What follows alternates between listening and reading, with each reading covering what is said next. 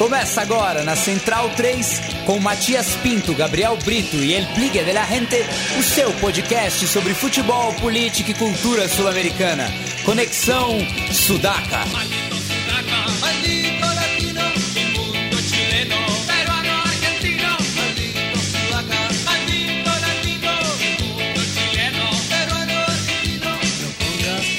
Buenas ouvintes da Central 3, está começando mais uma edição do Conexão Sudaca, ocupando e resistindo na sua placa de áudio. Meu nome é Matias Pinto e, como sempre, estou ao lado dos meus companheiros de batalha. À minha diagonal esquerda está ele, Douglas Muniz, o ex-aprendiz. Tudo bom, Doug? Salve, salve, Matias. Salve a todos os ouvintes do Sudaca e uma semana cheia de Sula, hein?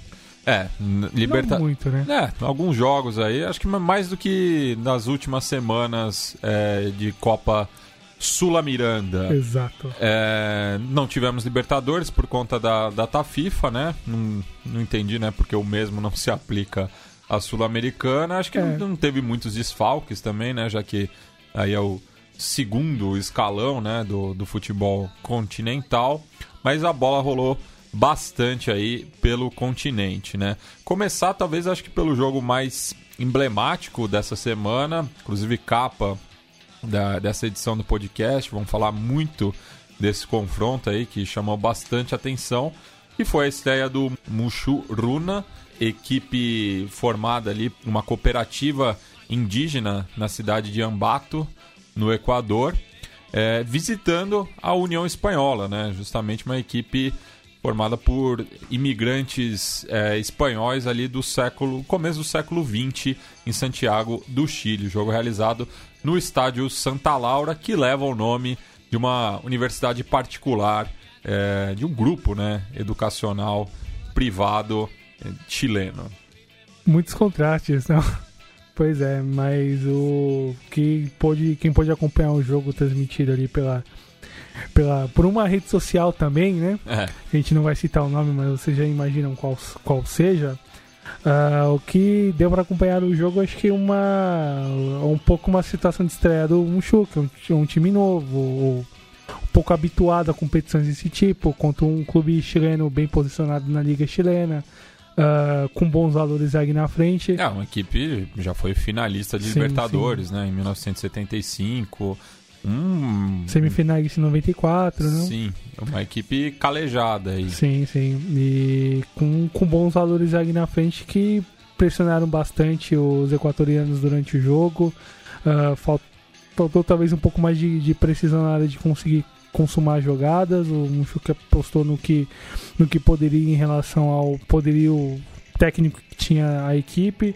Ah, É, foi quarto finalista em 94. O semifinalista foi o Olímpia. Exato, que eu, me- que eu acabei me confundindo. É. O São Paulo chegou a enfrentar o. O Union, Union. na- nas quartas. Exato, que tem o que tinha o José Luiz Serra É, que o depois Sierra que foi apresentado de helicóptero depois no Morumbi. e o seu filho é reserva reserva desse time. Sim, já faz tempo, mesmo com a saída do, do pai do comando técnico. Pois é.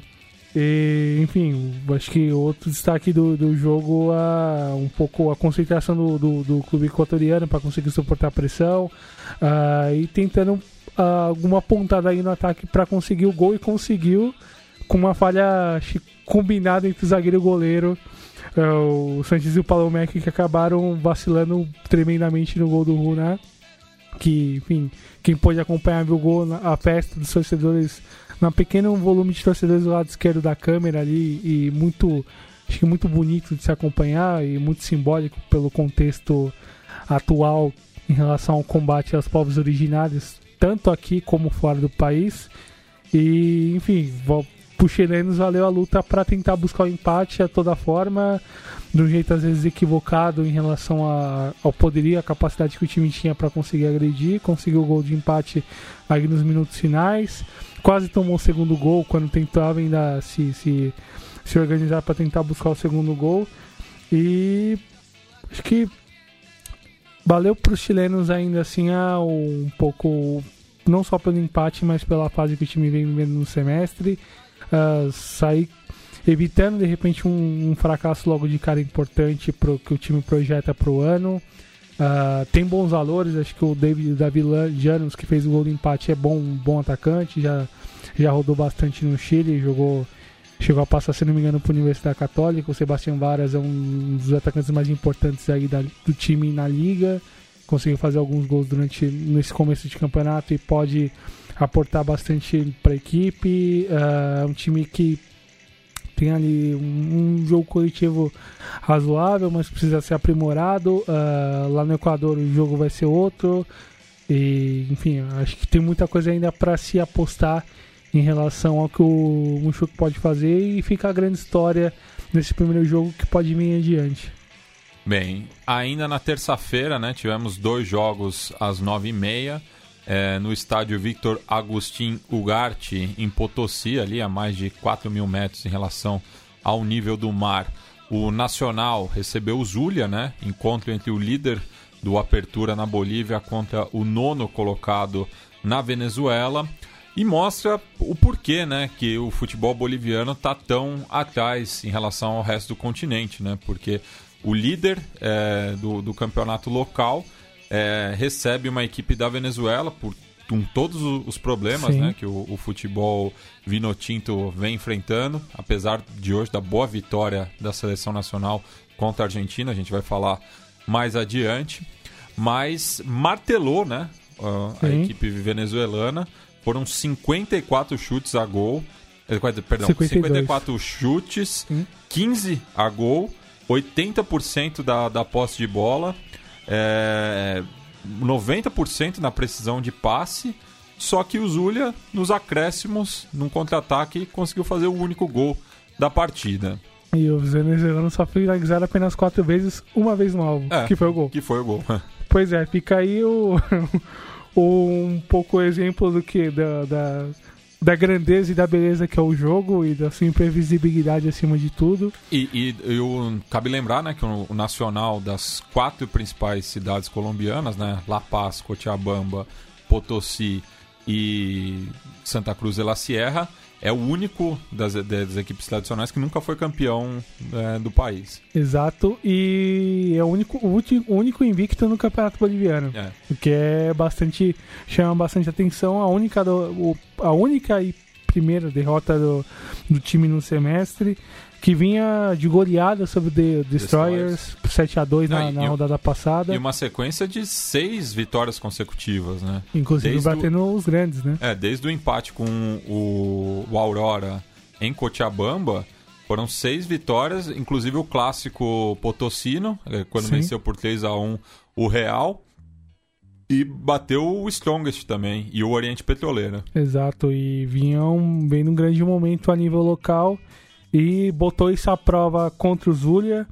Acho que valeu bastante a grande atuação do goleiro Morales, seis grandes defesas ali para quem pôde acompanhar o jogo num, num, multidão de finalizações de todos os jeitos do, do, dos bolivianos. Valeu também a sorte em momentos de bolas na trave, foram três bolas na trave aí durante o jogo. E valeu a concentração dos venezuelanos e a, um, um pouco arranque final do seu atacante que conseguiu fazer o gol no praticamente no último lance do jogo e desabou ali de, de cãibra, que não aguentava mais de correr atrás dos zagueiros que tentavam atacar a todo momento e foi chegar a defesa venezuelana. Acho que fica outra grande história do, da semana. Acho que não dá pra, não dá questionar isso.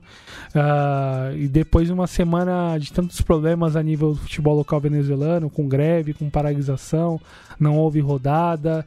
Uh, já, já vários protestos em campo em relação aos times que, que jogaram, tiveram que jogar de dia porque de noite não havia luz. E acho que fica aí a, uma grande história do Zulia nesse momento.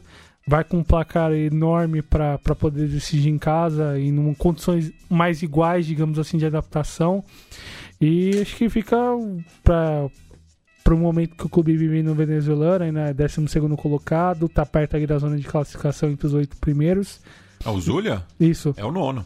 É o nono? É o nono. Então, tá ali perto, ali no, no, no, na condição do, de, de, classificação. E, enfim, acho que pro, pro segundo jogo tem condições aí, de repente, de, de completar o crime de vez e classificar. E, enfim, construir uma boa história nessa Copa Sul-Americana. E... É que eu tinha visto que estava em 12 segundo corrigindo meu caro Matias Nono mesmo. Sim, sim. E tem um, tem um jogo a menos é, também. É, então, caso vença essa partida aí, pode, pode chegar até a quarta colocação. Sim, sim. É...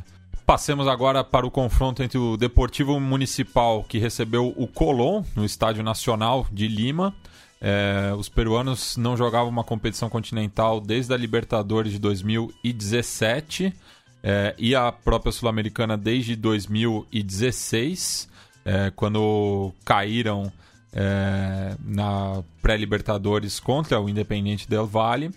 É, contavam né, com a estreia do Arevalo Katia Rios, Sim. É, um grande nome aí do futebol é, uruguaio, né, do processo aí do maestro Oscar Tavares. É, mas não foi páreo para a boa equipe treinada pelo, Pablo Lavagem, que reencontrou né, o Lapuga Rodrigues, é, que ele treinou né, nos tempos de Atlético Tucumã, e que foi aí o, o maestro dos sabaleiros a sua visita a Lima. Olha, grandíssima atuação do, do, do Lapuga Rodrigues.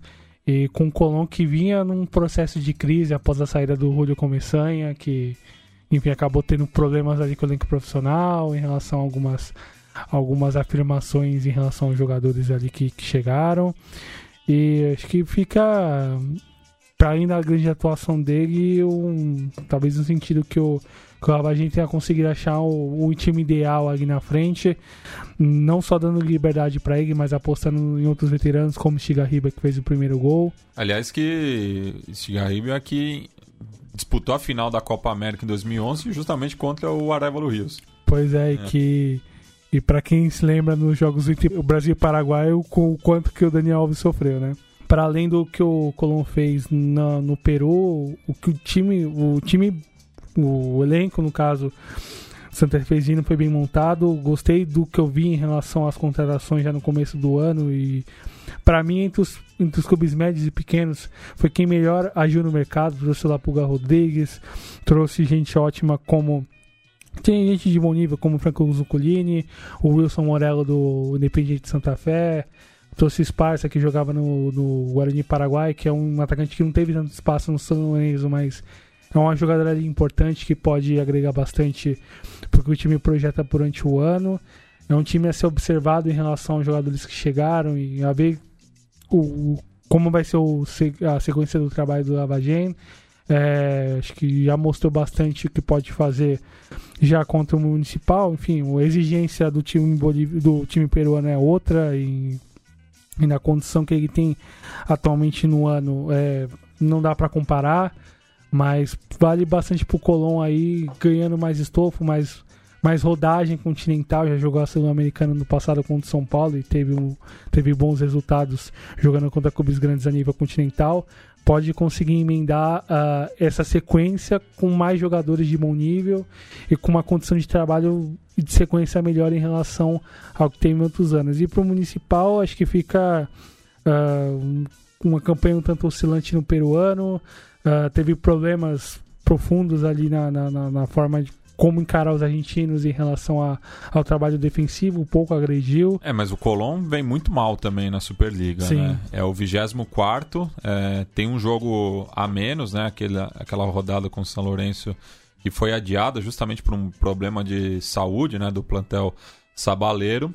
É, mas mesmo se vencer esse jogo, é, não, não sai ali do, do, das últimas colocações, né? Fica em 19. O jogo é na semana que vem já, né? É.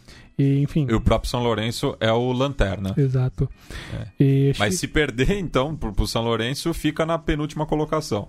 Então, acho que fica pro, pro Lavadinho a sequência de trabalho aí nessa retomada do argentino, uh, após os maus resultados com Começanha teve bons reforços que chegaram, que, que eu já citei, a própria sequência de trabalho pode dar esse respiro e talvez uma reta de final de Argentina com essas poucas rodadas que restam um é, pouco tem... mais distante da última colocação. Entraram durante o jogo, né? O Gonçalo Bueno, o Franco Zuccolini. Sim, que, que são jogadores de, com, com um pouco de tarimba ali para aportar bastante pro time, ainda é, mais no, tarimba, no, né? no, banco ainda tem o Clemente Rodrigues e o Bastiat. Esses já estão passando da hora.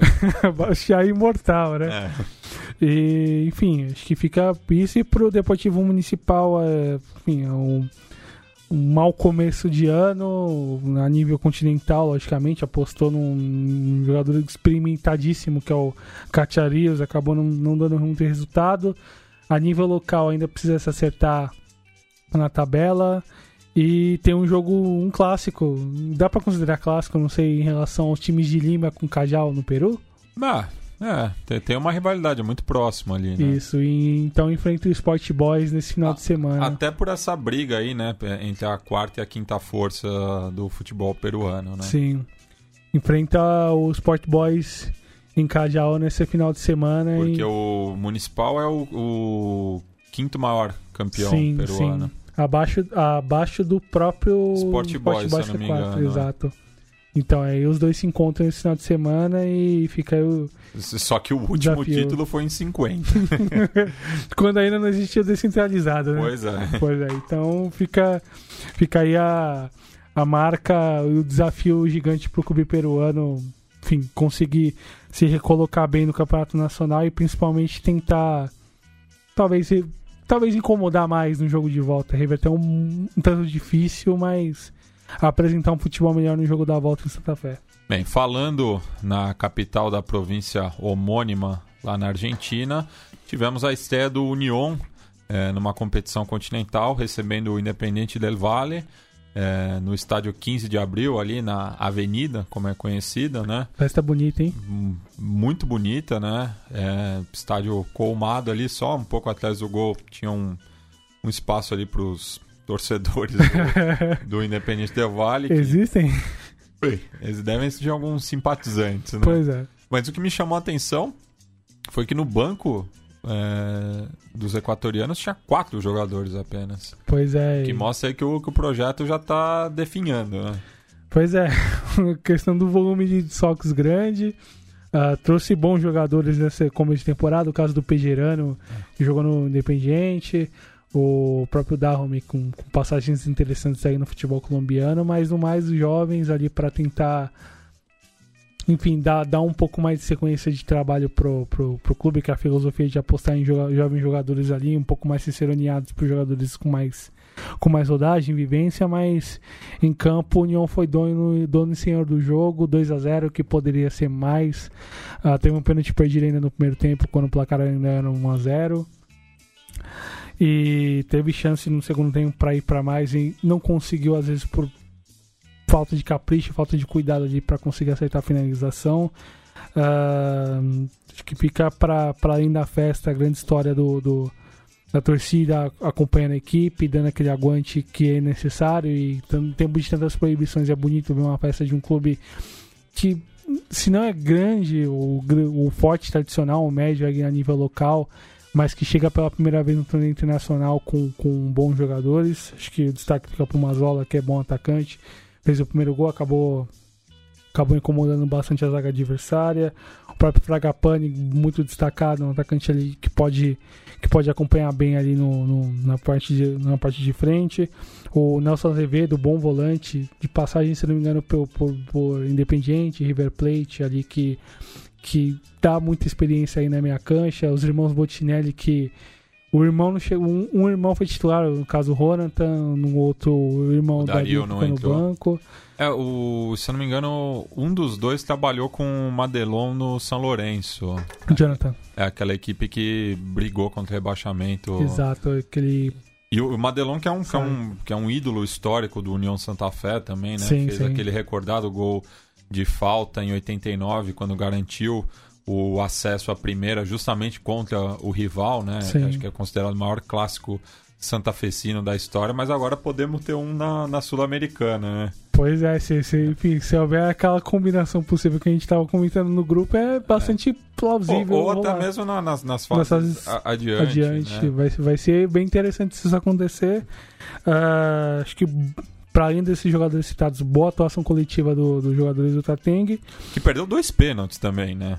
Sim. É, e- tipo, já podia ter garantido a, a vaga nessa quarta-feira. Sim, e fica, fica aí a, a história bacana e pro, pros argentinos, mais um clube pequeno ali figurando em competições continentais, o Del Valle ainda, enfim, a ver como é que esse projeto vai seguir, consegue revelar bons jogadores. A gente viu no Sul-Americano Sub-20 o, o, o, o, volume de jogadores que, que, o, que o clube produz ali e repassou para a seleção no, na grande campanha que a seleção conseguiu emplacar com título e com os bons jogadores que tem, a ver como vai ser essa, esse aproveitamento, se vai haver aproveitamento desses jogadores, se o é. mercado externo não, não fazer o serviço antes. É, e uma coisa que cabe lembrar também é que o, o defensor Christian Pejerano passou pelo Colón, né? Uau! É, então, esse rodou, hein? Esse rodou, né? Rodou bastante. E, enfim. E foi campeão da, da Sula pelo Independente em 2010. 2010, é. exato. E chegou a voltar depois quando o clube subiu de divisão, se Sim. não me engano, em 2014, 2015. E, enfim, acho que fica um bom, um bom resultado. A chance de ter encaminhado a vaga poderia ter, talvez, já, já garantido de vez com, com, com um placar maior. E acho que fica, além disso, também um restante final de Superliga, onde pode conseguir a classificação de volta para a Sul-Americana no ano que vem, caso, enfim, não, não consiga avançar muito adiante no certame. É, atualmente é o sétimo colocado, com 34 pontos, dois à frente do Huracan, que é o primeiro fora da zona de classificação para a mesma competição. Né? Para a Libertadores já não tem mais chance, porque o River, que é o quarto, tem 42 pontos. E o União ainda enfrenta o Defensa e Justiça, que está brigando pelo título, é, em Florencio Varela, e termina o campeonato recebendo o Estudiantes La Plata, que já não briga com, por nada. Pois é, e pode emplacar uma outra grande campanha nesse segundo ano consecutivo e grande e grande história, mais outra grande história que, que a Sul-Americana nos reservas agora com o. É, e pensando no ano que vem, tá longe, né, de brigar contra o promédio. Começaria a próxima temporada na nona colocação então, podendo aí até se dedicar um pouco mais às competições continentais. Um campeonato que seria de 24 clubes, né? Isso, é. Uhum. Seria de 24 clubes. E que já tem um rebaixado, né? O San Martín de Tucumã se despediu da, da elite nesse, nessa breve volta entre os grandes. Comandado por Caruso Lombardi. É, não conseguiu salvar dessa vez. Pois é, não deu certo. É. E fechando a quarta-feira, tivemos um embate entre o Independiente de Campo Grande, recebendo o La Equidad no Defensores del Chaco. É, lembrando né, que a equipe paraguaia está na intermédia, né, foi rebaixada ano passado. Então esse foi o primeiro jogo do ano, né? Sim. E um 0 a 0 onde os paraguaios incomodaram bastante, aproveitando da crise brutal que o La Equidad vive. É, ali no, no, no, meio, de, meio de tabela para baixo ali no, no futebol colombiano, no campeonato colombiano. E o Independiente de Campo Grande que é ali que procurou, enfim, se posicionar com, com jogadores experientes em torneios internacionais. O caso do destaque para Marcos Melgarejo, um dos jogadores que participaram daquela grande campanha Nacional em 2014. Uh, ah, o próprio Victor Mareco, jogador de grande experiência no seu Portenho, o Vargas que que jogou bastante esse torneio para outros clubes, uh, conseguiu atacar, enfim, dentro das qualidades, das capacidades que o time tinha ali no, no, no campo no, no Defensores del Chaco, o jogo foi mandado lá e com baixa resistência, o clube é pequeno, mas ficou... É do interior do Paraguai Sim, também. Né? exato. Né? E fica bonito, ficou ali bonita, enfim, a, a, assistência aí dos, dos, torcedores, a participação ali no, durante o jogo contra os colombianos. Poderia ter saído com um resultado positivo. E os colombianos que, que tem alguns jogadores ali interessantes, o caso o Matias Mier, que. Que estava no Júnior, né? Até pouco tava tempo. no Júnior até pouco tempo, de passagem várias vezes pelo Penharol e, enfim, com, com outros jogadores ali que compõem o elenco né, nesses, nesses sucessos recentes do clube nessa, nessa década. A gente considerar que o time conseguiu se reposicionar na liga local há praticamente pouco mais de 10 anos, campeão de Copa Colômbia, participando uma vez ou outra de Copa Sul-Americana ali para ganhar um pouco mais de rodagem para encarar o Campeonato Nacional num outro nível. E acho que fica muito em aberto para os colombianos conseguirem um resultado na volta.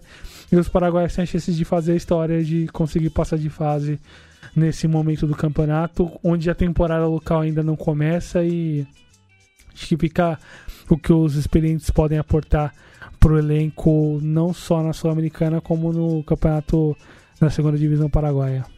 Bueno, passemos agora para os jogos de quinta-feira, né? Tivemos dois jogos ali às 19h15. Primeiro, o Montevideo Wanderers, com uma estreia também, né? Nesse caso, do Parque Alfredo Vieira. É, primeiro jogo por uma competição continental na cancha do Boêmio. Exato, grande. E por ironia, né? O clube que leva esse apelido não podia jogar à noite na sua própria casa. Exatamente, boa lembrança. Se não, mandaria no, no centenário, né? É. Se fosse o caso. Mas acho que fica para para grande marca assim, histórica de conseguir de poder estrear em casa à noite numa competição sul-americana, um clube que não é tão habitué a nível continental, como é o defensor. Se bem que nos últimos anos até tem feito boas campanhas aí. Sim, né? sim, conseguido. Chegou numa oitavas de final contra o Racing em 2015. Sim. É, avançou na Sula do ano passado, se eu não me engano. Sim. É. Jogou a Libertadores ano passado na fase ah, pré. Ah, não, é. Foi eliminado na, na pré-Libertadores. Na fase pré-Libertadores, é. mas enfim, conseguiu chegar para um clube com uma tradição histórica que o, que o Wanderers tem, apesar de não conseguir figurar ali entre os, entre os campeões, com médios como é o defensor do Danúbio conseguem. Enfim, é um time que não consegue taças desde, desde a década de 30, mas. É, desde o do profissionalismo, né? Sim. Foi campeão do, do Clausura temporada 2013-14, mas não é considerado um título, título né? mesmo porque acaba perdendo a final com o próprio Danúbio, né? É. E, enfim, acho que pro, pro, pro Montevideo Wanderers. Uh, o grande resultado poderia ter sido muito mais contra o Ancadio ontem. Uh, pressionou facilmente logo de cara, fez os 2 a 0 com o Macalusa e o gol me pareceu de canela, mas enfim. É, pode uh, empurrar para dentro. Que pode empurrar para dentro. Uh, o segundo gol construído com, com a qualidade do Nacho Gonzalez, que enfim nunca se confirmou como um grande jogador, mas é um um jogador com capacidade técnica, por exemplo, para liderar um, um time como o Andres conseguir uma boa campanha. Uh, ele, pod... que, ele, que, é revelado pelo Danúbio, né? Que tem uma amizade institucional com, com o Boêmio. E que jogou no Nacional, rodou bastante, não só no lugar, mas somente fora do país. E participou bastante ativamente na, na, na, na hora de tramar jogadas ofensivas, contribuiu com passe para um passe para gol, passe para que ajudou ao, ao, segundo gol sair e utilizando bastante da linha adiantada dos peruanos. E aí é incrível como é estranho que os times peruanos não conseguem marcar com qualidade ali atrás, assim, busca avançar com a linha defensiva à frente, com muitos jogadores, mas não consegue fazer o press, não consegue marcar. Quando toma a bola nas costas é fatal. Acho que o segundo gol mostra isso e os outros lances que o Montevideo conseguiu incomodar no ataque, acho que dão, dão, uma demonstração disso, poderia ser muito mais. Vários lances perdidos no ataque, poderia de repente uma jornada melhor do Rodrigo Pastorini, que é um dos grandes destaques do, do, do, do campeonato uruguaio que poderia aumentar o placar ali, não, acabou não conseguindo assim como finalizar o, bem. O Albarracin também, né? Sim, que acabou participando do segundo gol, seja, é. o passe pro, pro segundo gol é dele ali com a falha do goleiro peruano. E... O Barracin que fez parte do, do, do, do, elenco que foi campeão do Clausura em 2014, que justamente perdeu o título pro, pro Danúbio. Exato. É.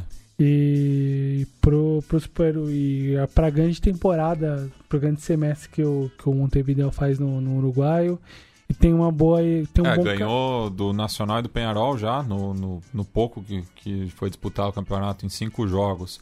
É o sexto colocado com oito pontos, né? Tropeçou contra outras equipes, mas ganhou dos dois grandes. Sim, que não é muito comum, é. considerando, considerando o contexto recente do clube. E, quanto, e pro, pro Juan Cássio, acho que fica aí para apostar um pouco mais nos seus jogadores mais importantes. Se destacou o Droz, mas destacaria o Marcos Júlia, que lembra um pouquinho o Cueva nos seus melhores momentos. É, é bom fazer esse, é. esse preâmbulo importante. E o Juan Cajo, que é o, o, penúltimo colocado do campeonato peruano, tem Sim. três pontos apenas, mas nenhuma vitória. E que vem uma crise profunda, poderia de repente apostar mais no, no Carlos Neumann, ali, atacante que um jogador ali importante no, no ataque, já veterano, capitão do time, fazedor de gols ali para incomodar a zaga adversária. Faltou um, apostar um pouco mais nesses jogadores e marcar melhor, principalmente.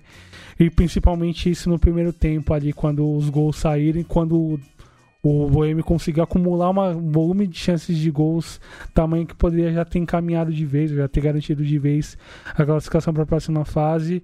E para os peruanos fica essa, fica, ficou um pouco mais de, de, cuidado defensivo, somente em lances importantes que vinham pelos lados do campo ali. O, o Montevideo fez a festa e poderia ter já definido de vez a classificação. Bem, passemos para a visita do Fluminense ao Deportes Antofagasta. Também, né? Primeiro jogo em casa da equipe nortenha é, por uma competição continental, né? Mas ao contrário do Anders, nunca tinha jogado, é por esse motivo, não por uma questão de iluminação. Sim. E o Flu, assim, numa postura bastante pragmática, né? É, ao contrário um pouco da, da, filosofia né, do Fernando Diniz. Eu, eu vi um time bastante seguro, assim, é. que em momentos que, de pressão dos chilenos conseguiu sustentar, conseguiu chegar na frente, mas sem a mesma volúpia que a gente acostumou a ver o Fluminense é. nesse começo de ano principalmente nas jogadas ofensivas, mas com boas ideias no momento de se posicionar defensivamente, que é algo que estava sendo bastante criticado. Bastante né? criticado, principalmente nos jogos mais pesados, nos, seja nos clássicos ou mesmo no jogo de ida com os chilenos. É. E valeu uh, um não só o trabalho coletivo ali, principalmente no primeiro gol, acho que mostrou isso bastante, a roubada de bola rápida ali do Ayrton, já acionando o Ioni Gonçalves ali se movimentando e buscando espaço. E foi o nome do jogo, né? Sim, sim. É. Pod poderia ter, ter feito mais o, o, colombiano, um atacante ali que, que, que é uma outra característica em relação ao Pedro, mas que tem um encaixe interessante nesse time, se movimenta bastante, sabe ocupar os espaços, sabe variar sabe buscar a beirada do campo. E, e, bem lembrado, né, o, o, camisa 9 do Flu, né, quando ele voltar e ainda com a entrada do Ganso, né, que não foi inscrito para essa primeira fase, vai ser daí um time bastante competitivo, né? Sim. Apesar da, da, da crise que o clube tá, tá vivendo.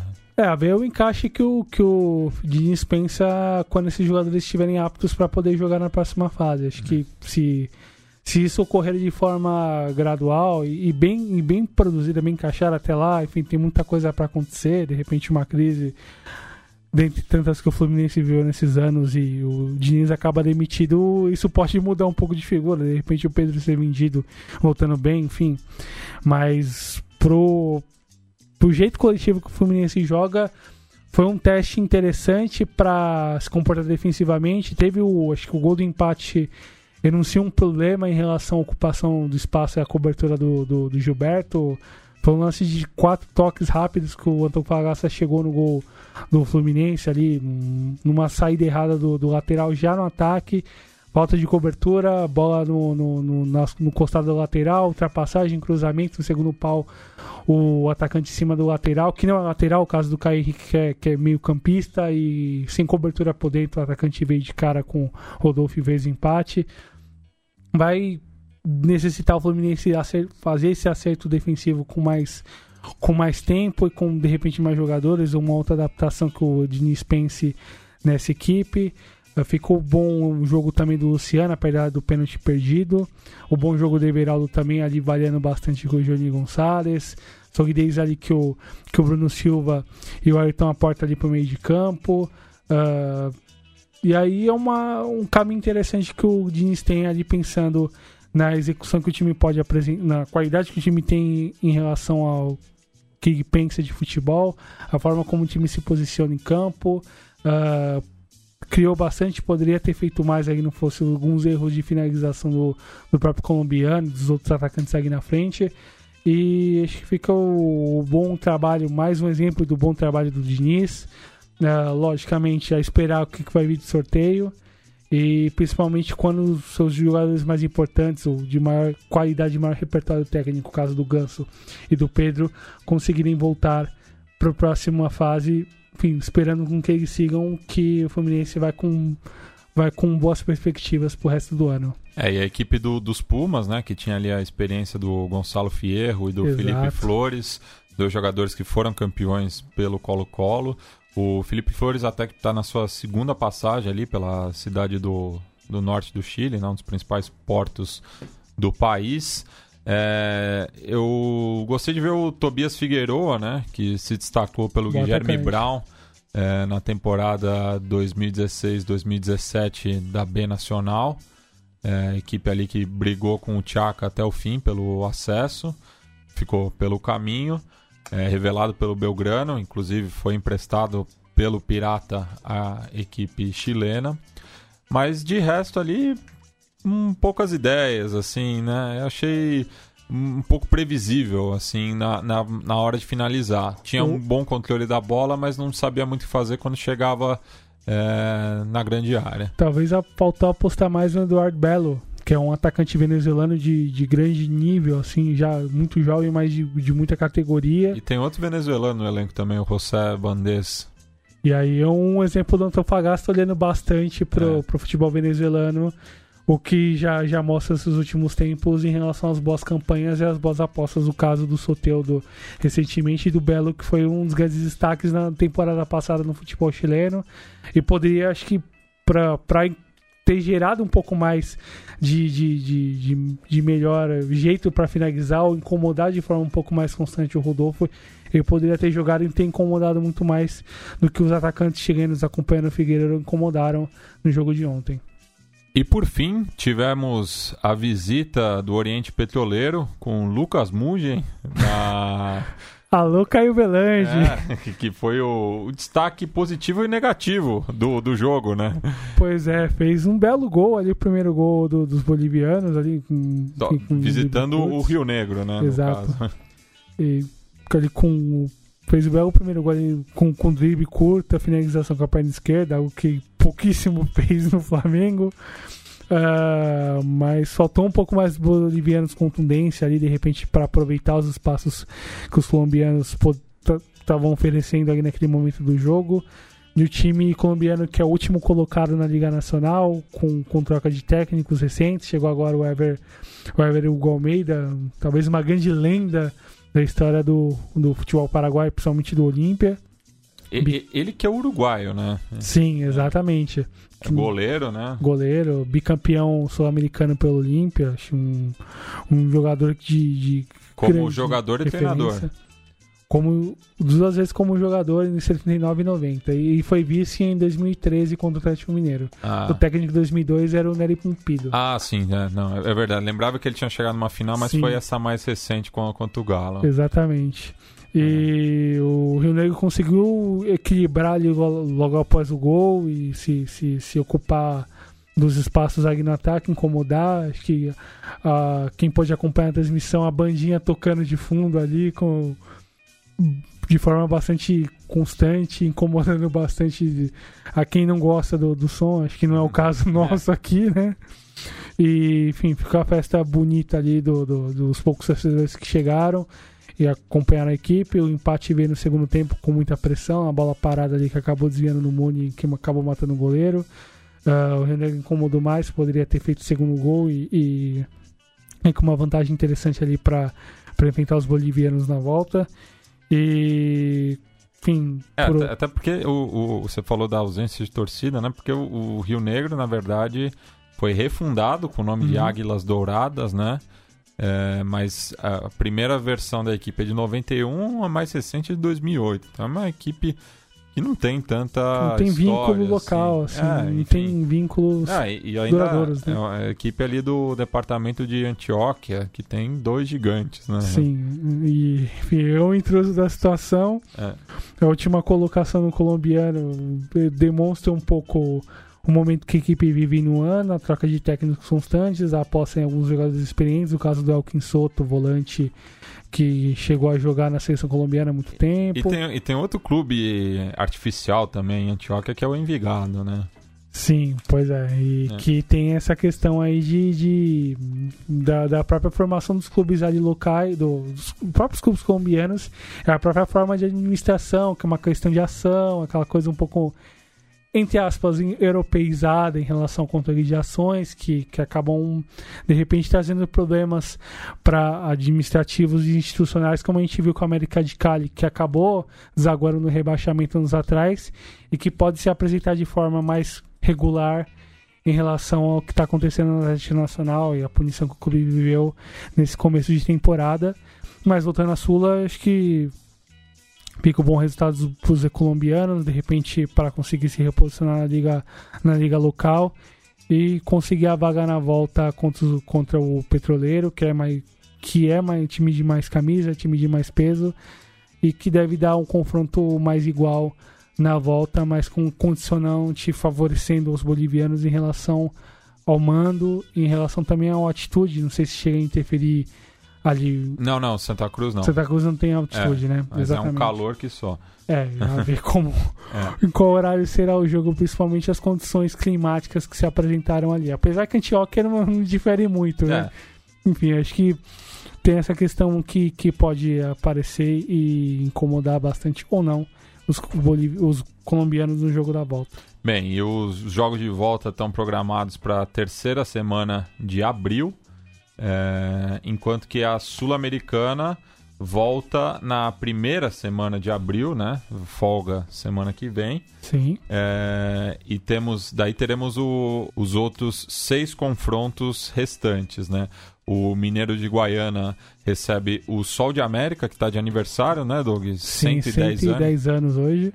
O Colo-Colo visita a Universidade Católica, só que do Equador, é, também no dia 2, só que o, o jogo na Venezuela é 19h15, no Equador é às 9h30. Na quarta-feira, o TC de Carramarca recebe o Cerro, no Peru, enquanto que o Independiente recebe o Deportivo Binacional no mesmo horário das 9h30. Confronto esse que tem provocado muita é, gozação nas muitas, redes, né? muitas galhofas é, pelo lado azul de Avellaneda. Por conta do B nacional. Pois né? é. é. Enquanto que na quinta, o Estudiantes de Mérida visita o Argentino Júnior no estádio Diego Armando Maradona, no bairro de La Paternal.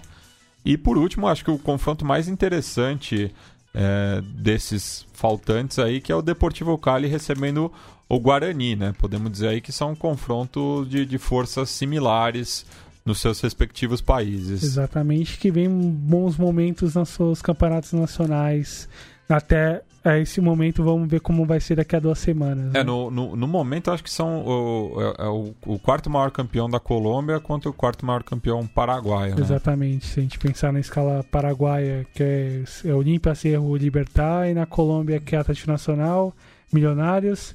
América, América de, Cali, de Cali e, e Deportivo. Deportivo. Exatamente. Bueno, então passemos agora para o nosso quadro das sonoras, é, com dois áudios nessa semana sobre o Mushuruna, que do Quechua significa homem novo. Ahí lo tiene Marabona, lo marcan dos, pisa la pelota Marabona, arranca por la derecha el genio del fútbol mundial, y deja el tercero a tocar para Borruchaga siempre Marabona, genio, genio, genio, ta, ta,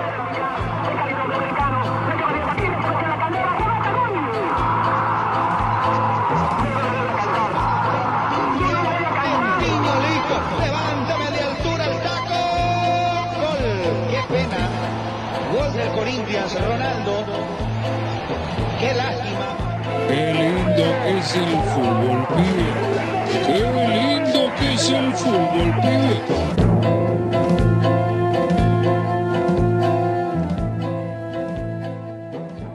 Los nuevos refuerzos de Runa ya estrenaron el ponchito rojo. Este es el ponchito oficial que tenemos que ponerle. Primero usted. Póngaselo usted ahí, porque a donde van a jugar y donde van a entrenar, ahí sí que hace. Vea. Frío. Ahí sí que hace bastante frío. Le voy a enseñar una palabrita. Achachay. Achachay. ¿Qué significa? ¡Qué frío! ¿Frío? Ah. Achachay, recién que llegamos ya tenemos frío. Achachay. mucho, mucho frío. ¿Qué le dijo la familia, la esposa, cuando ya se enteró que venía a Ecuador? Oh, todos se pusieron muy contentos. Eh, mi esposa en unos días también se estará acoplando aquí a, Ambato. Y como deben irse familiarizando con el equipo, usted sí sabe lo que significa Mushugruna. Eh, hombre nuevo, ¿no? Sí, ha venido entrenadito y preparado Eh, bueno, para la elección. Estuvimos, estuvimos googleando un poquito. Lo que sí le cayó de sorpresa fue el nombre del estadio en el que jugará. ¿Qué le parece? Echa leche. Y bueno, sí, está bien. Si le pusieron por algo. Quiero decirle a las fanáticas, vean, mándenles un saludo, un besito ahí, que, que se hagan hinchas del Mushugruna. Muchos saludos a los fanáticos. Uy, un besito. Bueno, me van a matar en Córdoba, pero un besito. Deben ir aprendiendo la barra de su equipo. Y dale, y dale, y dale, mucho dale. Ya se la aprendió, vea, facilito. Me facilita. Y dale. Y dale, y dale mucho, dale. Daniela Feijó, en corto. rápido, no es un jugador eh, muy técnico y realmente tirarlo hacia una banda parecería correr muchos riesgos y de hecho es lo que le está pasando. la tiene Alex Yorr, pelotazo para quién, para arriba, se está arriba, pelota dentro, gol.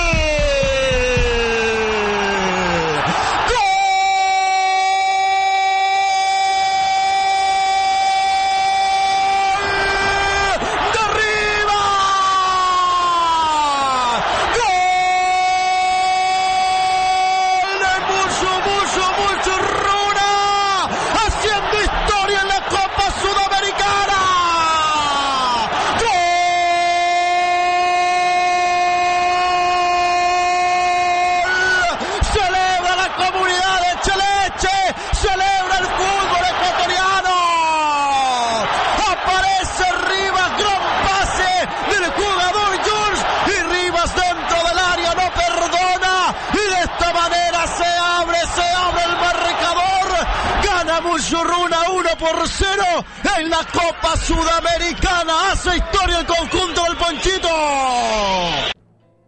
Bueno, vocês ouviram aí primeiro uma matéria é, televisiva do programa Em Corto, é, entrevistando o goleiro paraguaio Bernardo Medina e o zagueiro argentino Alejandro Reola é, na chegada deles ao Mushukruna, é, sendo apresentados aí ao Quechua, né? Justamente para ir se ambientando e também vestindo o pontito aí que marca tanto os jogadores quanto os íntias da equipe equatoriana.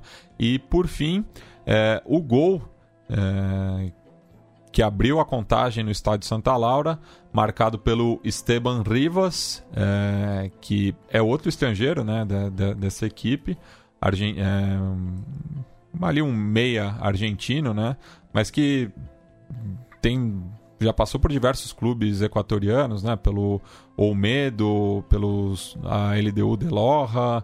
Então, boa parte da carreira dele no, no futebol equatoriano. O Bernardo Medina que já passou pelo Figueirense aqui no Brasil. Pois é, acho que é interessante essa troca e esse encontro que acontece no, no, no clube equatoriano.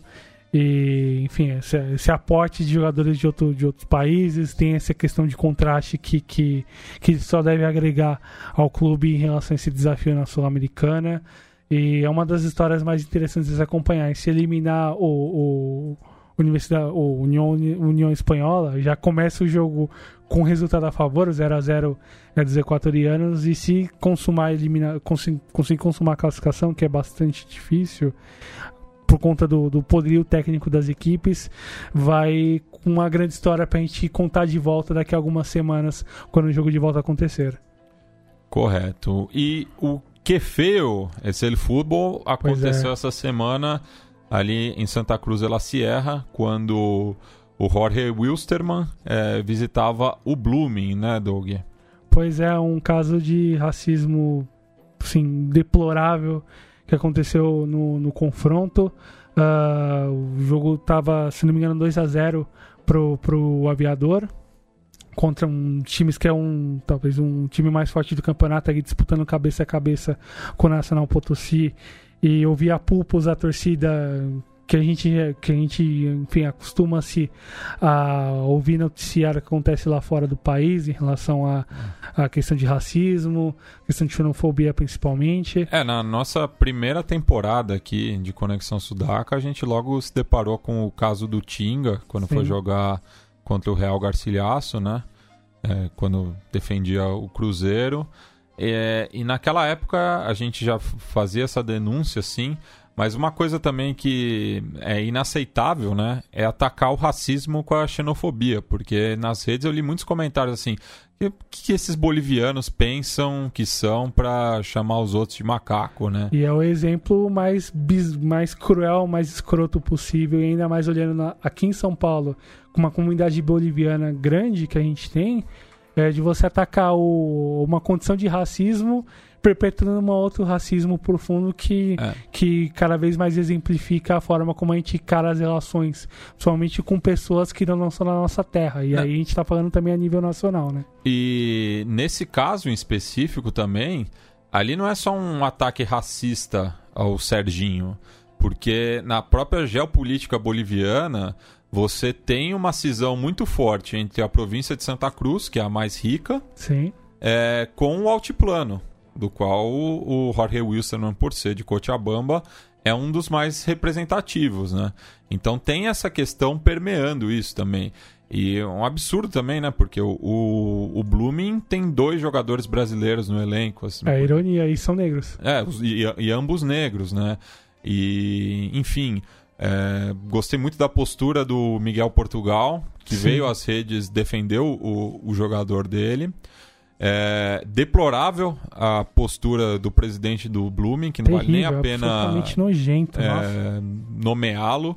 E também uma contradição, porque o, é, o perfil oficial do, do, do Blooming no Twitter é, condenava tudo que aconteceu. Sim. Então, no primeiro momento, achei que o clube tinha posicionado, mas o cara depois me chama uma entrevista coletiva dizendo que o Serginho tem que ser O punido. negócio é vergonhoso. Dias depois, nossa, É, pra lá de vergonhoso, terrível. E a forma como, como tem essa, essa diferenciação de abordagem.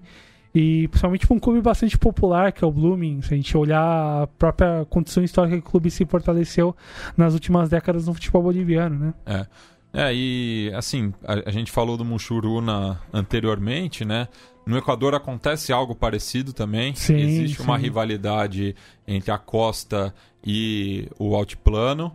É, e daí tem, um- tem um recorte étnico também, né? Porque na costa é, a maioria é formada por negros, enquanto que no altiplano justamente são é, do- os povos originários. Sim, aí gera essa situação de contraste que a gente vê no Equador, a gente percebe isso na Bolívia. Peru, No, no Peru isso é bastante marcado em relação a, até a própria origem dos clubes também. é, E acho que fica a marca deplorável aí do, do, própria, do próprio ato de racismo, a repercussão posterior, a forma como, como o principal dirigente do Blooming respondeu em relação a isso.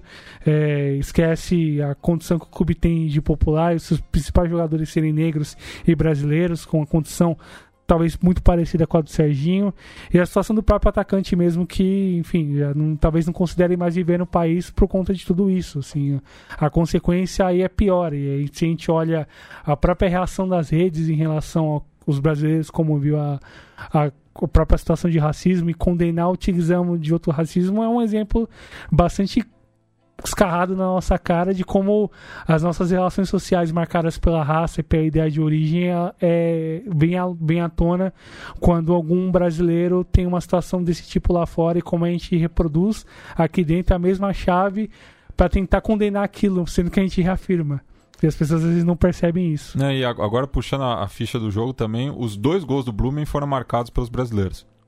Rafinha e O, Rafael Rafinha, Barros. o Rafael Barros fez o primeiro, o Rafinha fez o segundo. Pois é. Enfim, lamentável. É, assim como é lamentável também né, o que o Rinácia Rurui, equipe da província homônima, é, enfrentou né, nas diferentes passagens pela primeira divisão argentina, né, justamente por ser uma equipe é, que faz fronteira ali com o Chile, mas principalmente com a Bolívia, tem uma identificação é, cultural muito grande com, com o país vizinho e por isso sofria muito com a xenofobia, né, quando ia jogar principalmente é, em Buenos Aires e região. E você separou um- o, encontro dos Rináceas, né, Doug, na temporada 99, um jogo de 12 gols, né, entre o Lobo e, vamos dizer assim, a sua é, filial Rurrena. Pois é, um dos grandes, um dos grandes jogos ali aleatórios que aconteciam no- nos torneios curtos argentinos, um 7 a 5 absolutamente impensável naquele momento. Uh, um, um, dos destaques do jogo, o Pedro Trolli, onipresente, sempre com a camisa do, do tripeiro de La Plata, um dos grandes ídolos e referentes recentes da história do clube. Enfim, fica a história dessa grande partida naquele ano surreal de 99.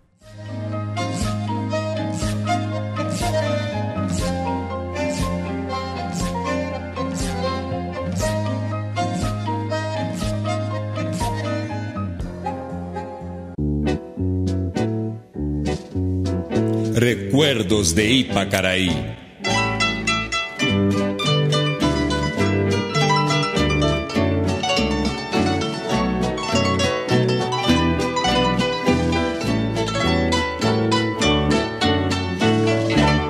Una noche tibia nos conocimos junto al agua azul de Ipacaraí cantabas triste por el camino, viejas melodías en guaraní. Cuando vemos el gran recibimiento del conjunto local apoyando al viejo Timoteo y a su equipo, claro está. Le preguntaba a Timoteo acerca de por qué ese golpecito antes de ingresar a la cancha y él me respondió, ¿cuál es el momento en la vida donde más asustado estás?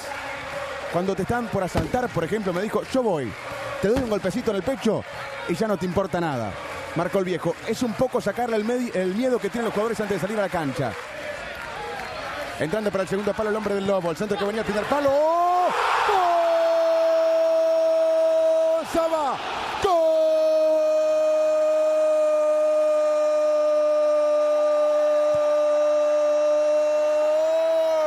de Gimnasia Grima La Plata. A los cuatro minutos, sí, a los cuatro minutos del primer tiempo, el Colorado Saba. Dice que el Lobo, el Lobo de La Plata 1, el Lobo del Norte 0. El gol lo hizo el Colorado Saba y lo canta Timoteo. Acá saliendo González. Y acá presioné ganó Iliane. Cuidado que puede ser el segundo. La para para Caliana. Para afuera está Romero. Pelota buena para el Chirola Romero. Me gusta Reyes. Me gusta Reyes. Siempre Romero enganchó. Será el segundo Fabri. El centro viene para Mesera. Está. ¡Gol!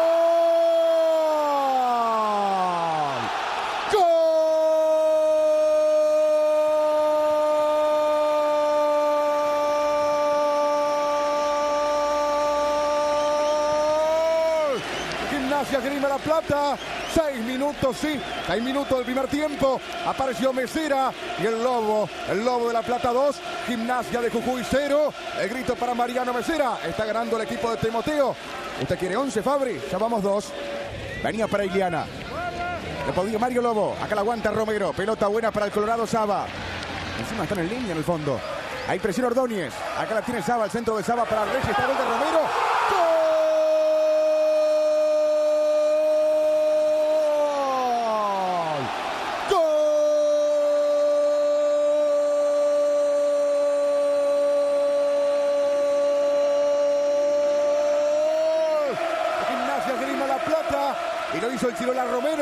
11 minutos tenemos del primer tiempo, sí, del primer tiempo.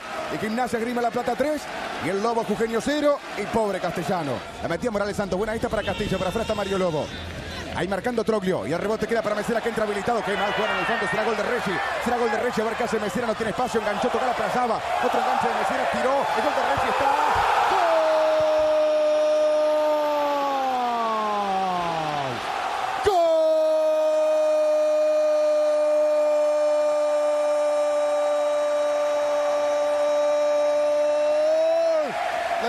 Fabri, perdóneme, pero fue un golazo de Reyes, no por el gol de Reyes, pero sí por la jugada de Mesera. A los 22 minutos del primer tiempo el estadio queda, estalla en el Mesera, Mesera. Reyes marcando el cuarto tanto para el equipo de Timoteo. Está el descuento, pegale Mario, pegale Mario, está. ¡Gol!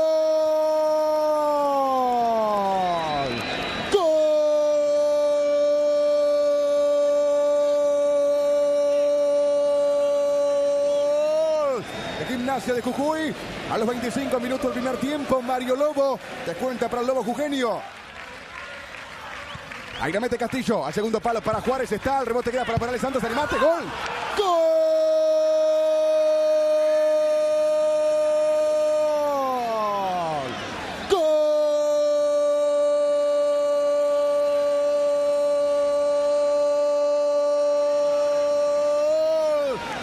De Jujuy a los 27 minutos, sí, está soñando. El primer tiempo, Morales Santos dice que dos para los del norte, cuatro para el Lobo de la Plata, Fabri. Espere que va Mesera, va Mesera, corre Mesera, está para Mesera, pateó.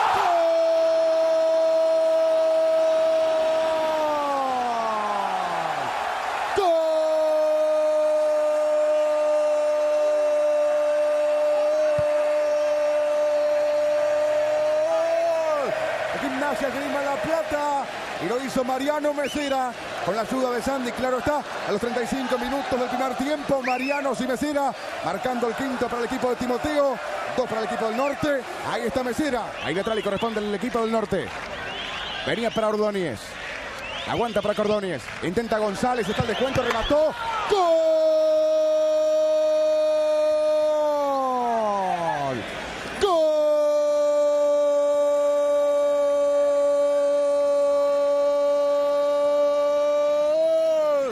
Gimnasia de A los 42 minutos del primer tiempo. Alejandro González pone el 3 para el equipo del norte. Ahora Gimnasia Grima La Plata 5. Gimnasia Grima Jujuy 3.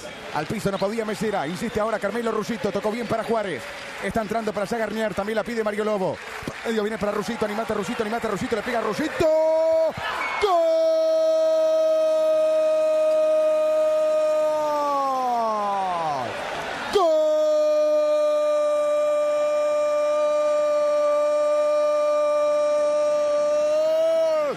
Gimnasia de Jujuy, el debutante Rusito a los 13 minutos del segundo tiempo. Ahora las cosas cambian. El equipo de Grigol gana 5 a 4, o sea, igualito que 1 a 0.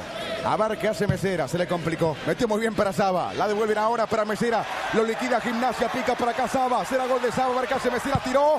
de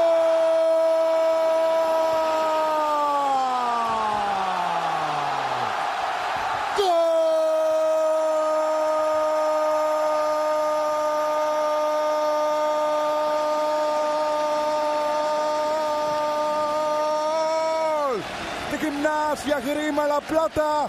Apareció el Colorado Saba que los 30 minutos del segundo tiempo. Otra notable, otra enorme jugada de Mesera tirando el centro para Saba, convirtiendo el gol número 24 en primera. Saba pone el 6 para Gimnasia. 4 para los Cugenios. La pelota de Morales Santos. Ahora le queda para Guiberguis. Está para Fra Juárez. Arranca Guiberguis. La metía para Mario Lobo. Está el gol de Lobo. Está el gol de Lobo. Está el gol de Lobo. Pateó. ¡Gol!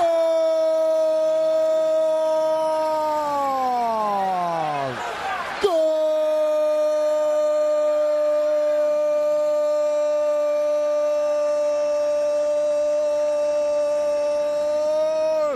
Gimnasia de Jujuy.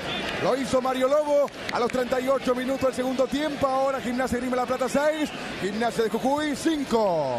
Irame también para Garnier. Cuidado con esta entrando Mario Lobo. Buscando el empate. El centro viene al segundo palo. Está el cabezazo. La pierde Lobo. La saca Cufre. La revienta ahora Caballo.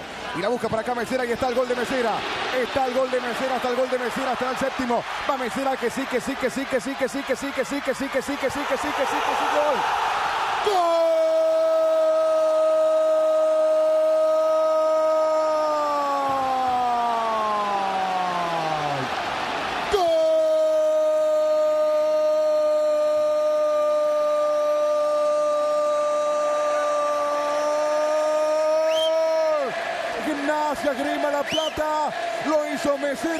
A los 40 minutos Mesera dice que 7 para Gimnasia, 4 para el Lobo Jugenio, 5 mi querido Fabri, que lío tenemos. Y por el medio muy bien ahora con Caballo y atrás viene para Pereira, la va a tener Gimnasia. Señoras y señores, ha terminado este inolvidable encuentro. Esse que foi o segundo encontro entre as duas equipes, é, válido né, pelo Clausura 99.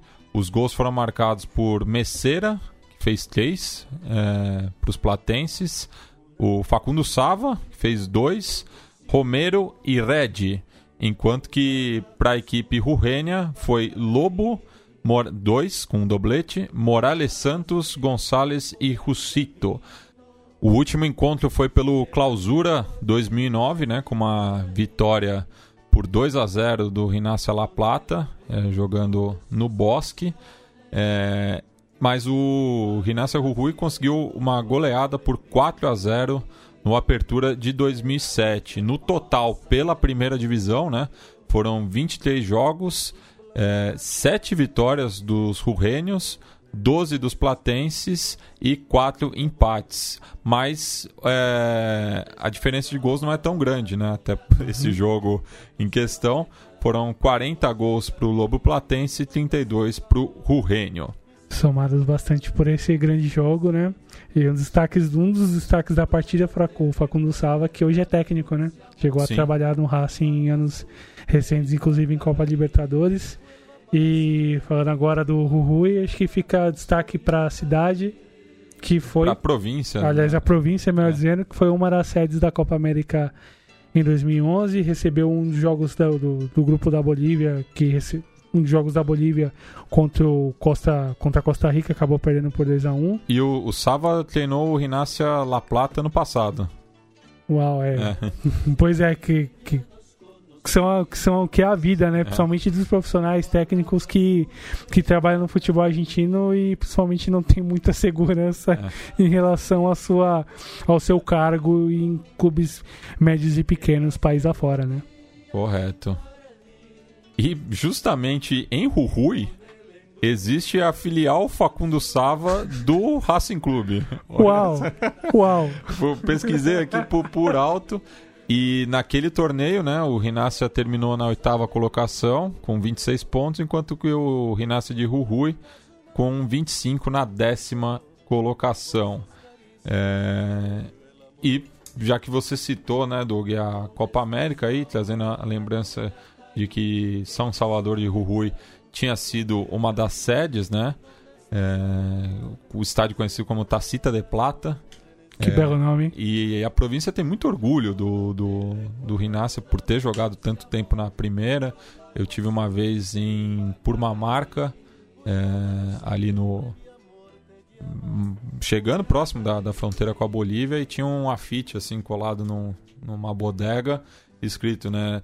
Futebol, futebol de verano, Vaja Salta, por conta do, dos torneios amistosos. Sim. Futebol de primeira, Quedata em Rui. Fazendo Que- essa que provocação com a, Não. com a província vizinha. Bacana, bacana mesmo. É, mas falando de Copa América, né, tivemos alguns amistosos aí é, nessa sexta-feira, né? Estamos gravando no momento enquanto que o Peru vai derrotando o Paraguai por 1 a 0, gol de Christian Cueva. Tivemos mais cedo a vitória da Colômbia diante do Japão, né? Reencontro ali da Copa do Mundo do ano passado. Sim. É, gol de Falcão Garcia, é, de pênalti. Ele que homenageou o Juan Manuel Quinteiro, né? Lesionado, vai perder a Copa América. É, que, que tinha sido o grande nome desse jogo lá na Rússia. E que vinha mu- em grande forma nesse começo de temporada no River. O líder técnico, após a saída do, do Pete Martinez, assumiu a 10 e os grandes gols seguiram rolando. E com ele muito bem agora, com esses meses parados, o River vai buscar certamente um outro jogador para ocupar a, a- a- posição. Pensando no- nessa parte de miolo de ano ali com Libertadores, com, com parte final de Superliga, ali parte da, da, da Super a, a Copa da Liga É, Argentina, né? a, a Copa da Superliga. Copa da Superliga, É. obrigado. Que, que vai acontecer agora no, no final do Campeonato Argentino. E, enfim, para a Colômbia fica uma grande perda técnica. O Queiroz certamente con- contava, no caso, Carlos Queiroz, muito bem lembrar, É, o português. exato. E que contava bastante com, com camisa 10 do, do River. E acho que fica aí ó, a própria dificuldade sem esse grande jogador ali para a Colômbia pensar e projetar o que vai ser a Copa América sem ele. É, e também tivemos a vitória da Venezuela é, diante da Argentina. Tenta adivinhar onde foi o jogo, Doug. Ah, hum, Estados Unidos, Miami, Não, é do outro lado do, do Atlântico. Ah, hum, Londres, Hum, um- um- um- na- foi na metrópole. ah, Metrópole, Uhum. poxa. Bom, fala aí, cara. Estádio. Wanda Metropolitano. Ah, sim. A seleção Vinotinta ganhou por 3 a 1 Que É. isso, a chamada. Gol- o primeiro gol só podia ser dele, Salomão Rondon. É, talvez o maior jogador venezuelano da, da história. Dessa, dessa geração é o atacante de mais proeminência assim que, que, que surge na seleção. O John Eduard Murillo fez o segundo, Uhum. ambos assistência do Roberto Rosales. O Lautaro Martinez descontou, né, numa jogada ali entre o Messi e o Lo Celso, né, o Messi que fazia a sua volta, né, a- ao Biceleste. Com tanta pompa e circunstância, né? Pois é, enfim, acho que até demais. Pois é, É. e o jogo aí na, na sede da, do um, no- que vai ser a final de um campeonato aí que a gente não, não gosta muito não. Pois é, e por fim o Joseph Martinez deu números finais à partida, né? É, uma boa vitória aí dos comandados pelo Rafael Dudamel. Então acho O que Soteudo entrou muito bem no jogo também. sim. É. E aí, comprovação do, do bom trabalho de base e da boa, da boa projeção que a Venezuela tem pensando em Copa América e é bom o Brasil olhar com muito cuidado o que os venezuelanos podem fazer quando o campeonato começar daqui a alguns meses. Bem, e o- esse jogo entre Peru e Paraguai, né, que opõe aí o Gareca contra o Berizzo, né, que recém assumiu a seleção albirroja. Algum um marcou o outro na década de 90, certamente, né? Pois é. É, e está sendo realizado na Red Bull Arena, Alright. Harrison, New Jersey. Alright. Enquanto que o Equador visitou os Estados Unidos ontem no Orlando City Stadium, é, foi derrotado por 1 a 0 gol de Diassi Sardes, é, equipe treinada pelo Héctor Borillo Dario Gomes. É, e o Chile visita o México, bem, não, não tão no México, ali bem na fronteira, né, em San Diego.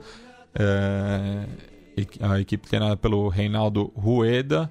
O Uruguai venceu mais cedo o Uzbequistão. É o segundo amistoso. Em, me- em menos, de dois um- anos. né? menos de é, acho que foi ano passado, Foi preparação para a. Copa do Mundo. Foi o último jogo no Uruguai é, antes que, da Copa. o Uruguai é uma questão de alfabeto, assim, tem que jogar com a seleção que começa com U também. Vai entender os contratos de amistosos da, é, da Federação Uruguai que tem novo presidente eleito ontem, né? Pois é.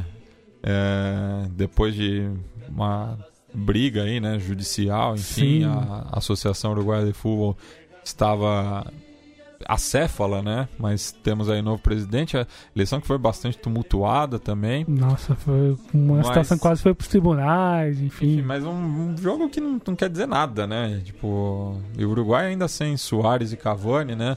Aí o Stuani apareceu, assim como o Gaston Pereiro. É, fica a questão do teste pro Tabares pensar em outros jogadores ali, porque, enfim, como valor técnico de importância foi muito baixo, né? É, não, enfim, não, não, não aportou grande coisa, né? O jogo que também foi, foi realizado fora, né? É, impressionante como as seleções não jogam mais aqui. Esse jogo foi realizado em Nanning, é, na, na China. É, Pois é, os contratos da seleção brasileira acho que fazendo escola, né? é, Enfim, se, se, o, se o gestor do contrato, quem montou todo esse programa de, de, de promoção das seleções sul-americanas é o mesmo, acho que fica, fica a pergunta, né? Mas o que chamou a atenção foi a volta do Nico Lodeiro, né? Ele que não foi à Copa do Mundo, né? Entrou na lista dos 26, mas É, foi cortado de, de última hora. E tá já há um tempo ali no, na Major League Soccer, né? Um Sim. referente do Seattle Sounders, mas é, começou de titular o jogo é, lá na China. E o Uzbequistão, tô vendo aqui na ficha, treinado por Hector Cooper. de boas lembranças aos torcedores granates, né? É, né? E também do, do Ferrocarril, né? Ele Exatamente, foi campeão, exatamente. bicampeão argentino como jogador. É, enfim, mas tá aí, né? Tem que comentar a seleção uruguaia. Enquanto que o Brasil, é, a seleção brasileira, joga amanhã contra o Panamá na cidade do Porto. Pois é, o Tour Brazilian, Brazilian Tour É. segue o seu rumo. Apesar da- das informações reveladas há alguns anos pelo ótimo Jamil Chad, como se procederam os contratos e de que forma eles são pensados não só em relação a onde serão os jogos e principalmente a quem vai ser convocado e aí independente do técnico é bom lembrar, né? É, enfim, é, faltando aí pouco, pouco menos de três meses né, para a Copa América a ser disputada no Brasil, mas é, já vai ter uma Copa América no que vem, o que faz perder totalmente sentido, né? Com duas sedes, né? Argentina e Colômbia. Que não faz sentido nenhum. Que não faz sentido nenhum. extremos no mapa, né? E até porque a Argentina foi sede há, como a gente falou, há sete Ah, anos, sete a- anos- oito ah, anos, oito anos atrás, né? E, é, então quebra a- o rodízio também, né? Da, É. das sedes. Porque se tinha ideia de mandar nos Estados Unidos de novo. É, porque se, se fosse pra. Porque assim, é, voltando lá a 87, né? Justamente a Copa, a Copa América na Argentina, quando voltou a ter sede fixa. Sim. É, 89 foi no Brasil, 91 no Chile, mas daí inverteu por conta da proximidade com a Copa do Mundo do Sim. 2015. Se fosse seguir o rodízio, seria Equador, que foi a sede de Exatamente. 93, e depois Uruguai.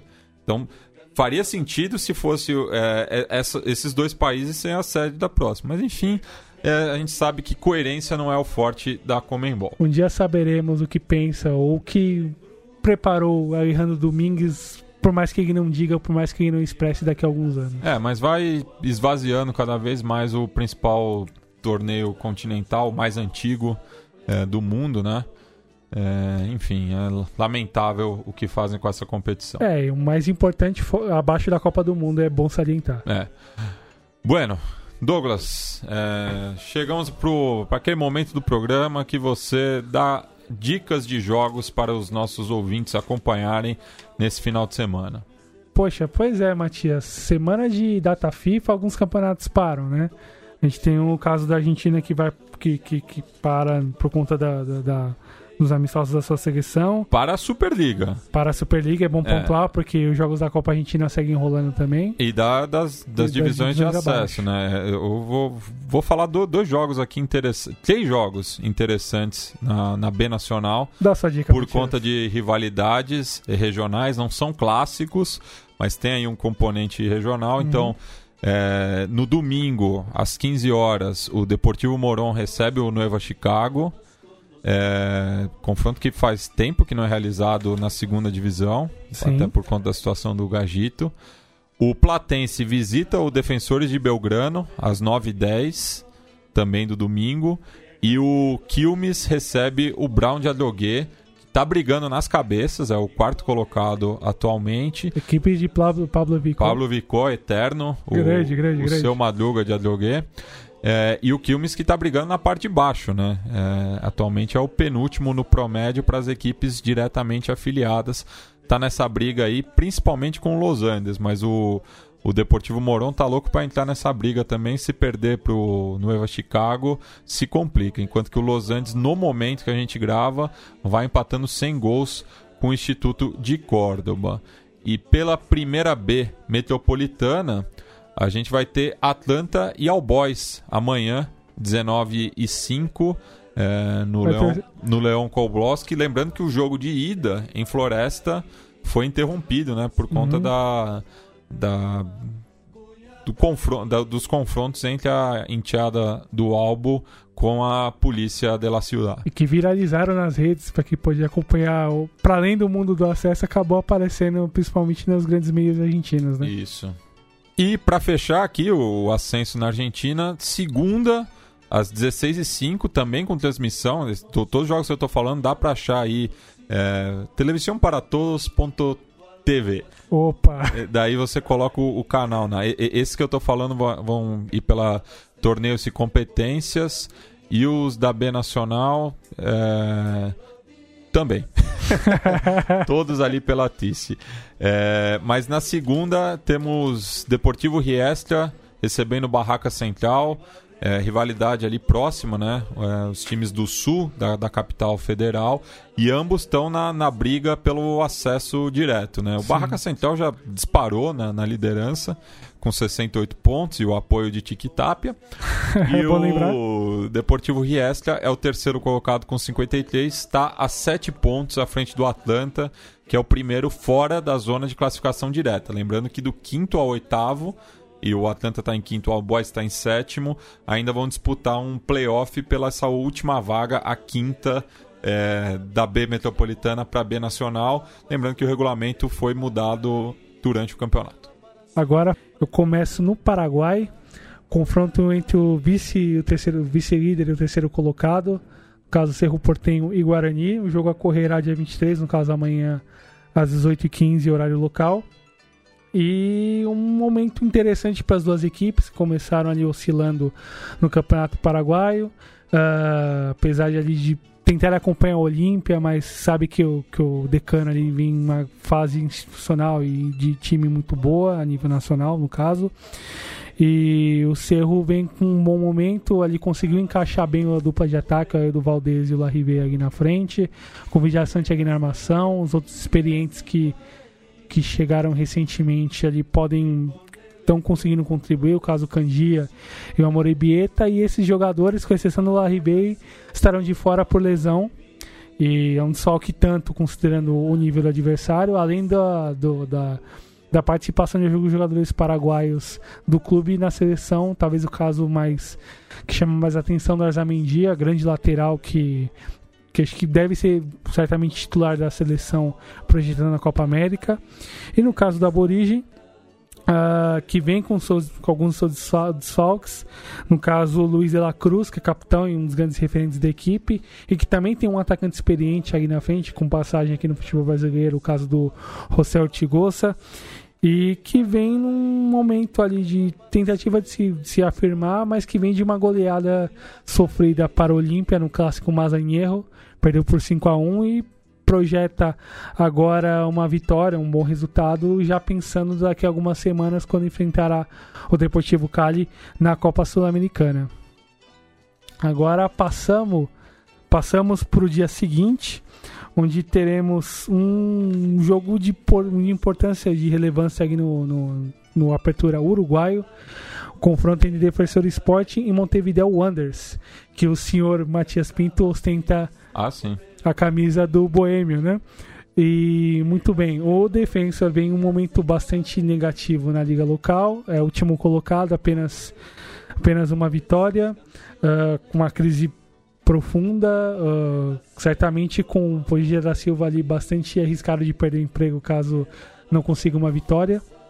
Uh, e contraste com um grande momento, um ótimo momento do, do Boêmio na liga, venceu o Nacional por cota 1 quebrou a invencibilidade do Penharol na última rodada, venceu por 2 a 0 jogando muito bem. E tem com seus destaques que eu já citei anteriormente o Rodrigo Pastorini, atacante e vice-artilheiro do campeonato com 5 gols. E num campeonato onde comandam ali as, as surpresas, né, Matias? Isso, é. E cabe destacar também o mau momento que vive o quadro Violeta, né? É o lanterna do campeonato, com Exato. apenas três pontos, né? Da vitória por 2 a 0 na visita ao Rampla Juniors, mas perdeu os outros quatro jogos. Esse duelo em específico, ele tem mais significado para o Anders do que para o defensor, Sim. porque o defensor considera o Danúbio como o principal rival, mas o Anders no momento considera o defensor como seu é, rival, já que as equipes do Prado estão escalões abaixo, né? O Sim. Beja Vista, enfim, está ali no ascenso faz tempo e o River Plate é, ainda falta torcida, assim, né, para rivalizar com o Boêmio. É, mas é um, um, jogo que tem uma, uma rivalidade e vai ser jogado ali no belo Luiz Franzini. E é interessante uh, não só ali a disputa na liderança, com o Fênix na liderança do. Fênix de carrasco. que, é, que é mais incrível ainda, é. né? Com que, C... obviamente, tem o, o, segundo melhor ataque com 13 gols, né? Só tá atrás do Liverpool com 14, só que o Liverpool tomou 13 gols no campeonato. Incrível. É. E o Cerro Lago que é o vice-líder, né? Um é. ponto atrás. Equipe do norte do país ali, né? Do departamento de, de Melo. Que ganhou ascenso ano passado. Ascenso ano passado. É, e tem feito uma excelente campanha, né? É, uma derrota apenas é, quando visitou o, o Rampla mas a, ali no norte do país é, tem feito bons jogos, né? É, tá com 100% é, jogando em Melo.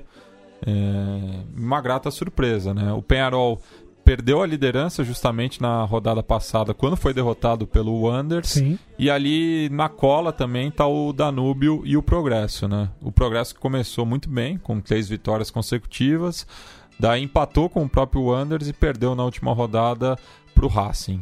E o Cerro Largo que tem um artilheiro do campeonato, Sebastião Souza, ali, um atacante que circulou bastante ali na, na no ascenso e que vem de grande, vem fazendo um, um, grande, uma grande temporada pelo clube que é vice-líder do campeonato e que pode de repente aí pelear É. pela liderança. Ele que é formado no, no clube, né? É, teve passagens ali pelo futebol sérvio e albanês. Uau! Enfim. É, voltou para o Uruguai para jogar pelo Nacional, mas teve poucas chances. Aí foi para o Boston River. é, passou pela Juventude Unida de Gualeguaychú, que fica na fronteira com, com o Uruguai, né? Sim. Ali com Fray Vientos.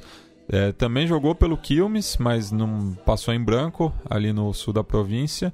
E voltou para o Cerro Largo, é, onde foi formado e vive um ótimo momento, né? Seis gols em cinco jogos. Exato. Ele que se caracteriza pelo rabo de cavalo, né? Esses modismos, né? É. Muito bem, pulamos agora para o Chile, que não terá rodada como eu havia comentado, mas está um jogo que vai ser puxado não para o final de semana, mas para quarta-feira. E ainda é semana de data FIFA, os amistosos ocorrerão na terça, entre terça e quarta-feira. Mas um jogo ali que pode ser observado, acompanhado, é entre Palestino e Audax Italiano, que ocorrerá na quarta, dia, dia 27, às 5h30. E fica o destaque, foi, foram dois, os dois times que fizeram fin- os dois finalistas da Copa Chig, da última Copa Chig vencida pelo quadro árabe, e o contraste do momento da temporada das duas equipes, né? O Palestino vem com um momento muito bom ali na Liga Local, a gente já comentou bastante dele né, na Libertadores, a própria forma como o time vem encarando os grandes jogos importantes, ah, tanto decisivos como jogos contra os clubes grandes mais importantes aqui do continente, no caso do River e do Internacional, já nesse começo de campeonato, da fase de grupos da Libertadores. Ah, o time atualmente é sexto colocado na liga, ah, com sete pontos. Tem o artilheiro do campeonato, que é o Roberto Pájaro Gutierrez, com cinco gols, é, e que vem se destacando no ataque junto com o Lucas Passerini. Ah, vem uma das poucas derrotas do time na temporada foi no outro clássico de Colônia com União Espanhola, perdeu por 1 a 0 algumas rodadas atrás. E tem um contraste com o Audax italiano, que vem ali na penúltima colocação do certame chileno. Ah, venceu apenas uma vez no campeonato. E conta com a chegada um bom atacante venezuelano, o Jesus Hernandes, vindo do Deportivo La Guaira, aliás, do Deportivo Lara, que foi um dos artilheiros do, do último Apertura na Venezuela. Atacante ali com, com boa capacidade de gol, estreou ah, na última rodada no empate contra o Higgins e que se pensa em aproveitá-lo como titular nesse clássico agora contra o Palestino. E acho que é um, um jogo interessante a se acompanhar no meio da semana que vem, em meio aos amistosos enfadonhos que ocorrerão mundo afora. Mas se, se no caso você ouvinte quiser procurar de- desses jogos, dê uma busca pelas redes, acho que vale muito a pena. Bueno, e a gente vai encerrar o programa com a recomendação do nosso Bigra de la Rente, é, já que foi lançado essa semana o último álbum do Ataque 77. É, fazia 10 anos que eles não lançavam um, um álbum é, de, de estúdio, né? Sim. É, desde o do Starlar de 2009. No meio do caminho tinham lançado um EP, justamente com, com o nome do, do atual álbum, né? Chamado Triângulo de Força, mas com apenas quatro músicas, né? É, e a gente vai tocar uma das músicas inéditas é, desse, desse álbum. é, que das que eu ouvi foi a, a que eu mais gostei, assim como a Cielo Aberto e Canto Eterno, que estavam nesse EP há três anos. Mas a gente vai encerrar o programa com o tema Sin Tierra, é, falando justamente ali da questão do campo na Argentina e no qual eles é, destacam principalmente a situação na província de Santiago del Estero, que é uma das mais pobres do país. Hasta! La echó la policía por la fuerza, mostrándole una orden judicial. Y tuvo que marcharse de su tierra. Toda una vida bajo esas estrellas, de nada le importó a la autoridad. Y tuvo que marcharse de su tierra. En nombre de la soja y de la ley, armados y violentos los vienen a correr. Otra a un pobre campesino lo echaron a los tiros de su hogar. Tuvo que marcharse de su tierra. Las topadoras son tanques de guerra que arrasan con el rancho sin piedad. No habrá más animales ni cosechas. Nombre de la soja y de la ley, armados y violentos los vienen a correr.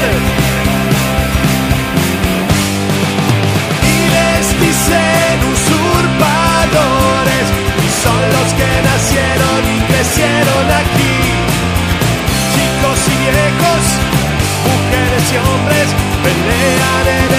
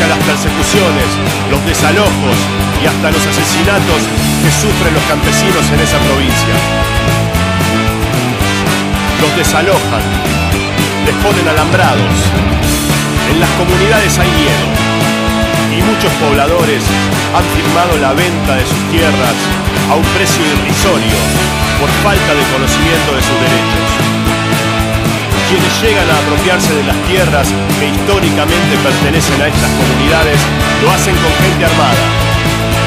Los empresarios traen datos precisos, saben a dónde ir y con quién hablar. En Santiago del Estero hay un millón y medio de hectáreas en conflicto y 100.000 campesinos afectados. En Formosa asesinaron a dos integrantes de la comunidad La Primavera del pueblo Cuom mientras estaban defendiendo pacíficamente sus derechos ancestrales en un corte de ruta. Los campesinos y campesinas continúan con el reclamo para evitar los desalojos y la escalada de violencia generada por los supuestos dueños de estas tierras.